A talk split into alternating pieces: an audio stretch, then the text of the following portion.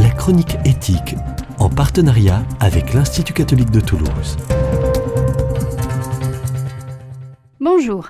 Alors que l'Assemblée nationale se penche sur la révision des lois bioéthiques et que sa mission d'information, présidée par le député de l'Ain Xavier Breton, procède à de nombreuses auditions d'experts, scientifiques et personnalités, il me semble indispensable de faire un tour d'horizon des diverses questions qui peuvent être soulevées par ce débat.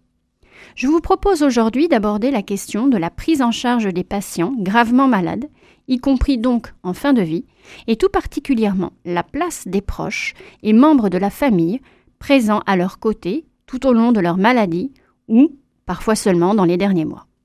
Il sera, comme toujours en matière d'éthique de la santé et du soin, question de la bienfaisance. Si le rôle des proches et des membres de la famille est essentiel, c'est évidemment pour le bien-être du patient.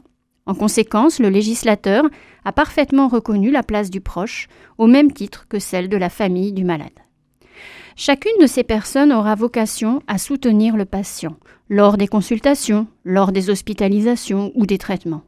De même, en cas de besoin, ils pourront éclairer le médecin et l'équipe soignante sur le malade lui-même lorsque ce dernier ne sera pas en mesure de communiquer ou de transmettre des informations.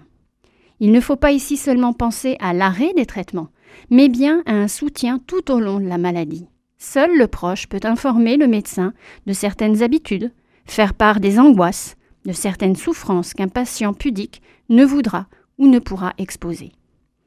Mais il pourra aussi être question de non-malfaisance, puisque le médecin devra être en mesure de faire la part des choses entre les déclarations ou les attentes d'un proche, d'un membre de la famille, et les intérêts de son patient.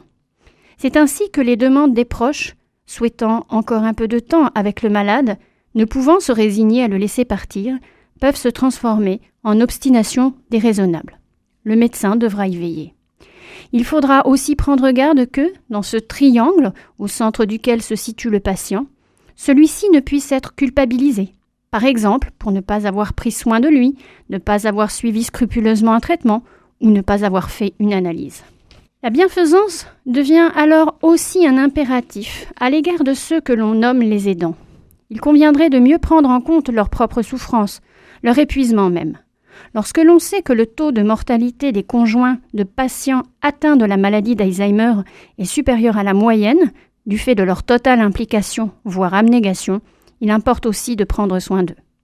On peut donc espérer qu'à l'occasion de la révision des lois bioéthiques, le législateur n'oubliera pas de faire preuve de bienfaisance à l'égard de ses proches, par exemple en généralisant les espaces de rencontres et information, ou en misant sur les réseaux de soins, permettant de mettre en interaction toutes les personnes susceptibles d'intervenir auprès du patient.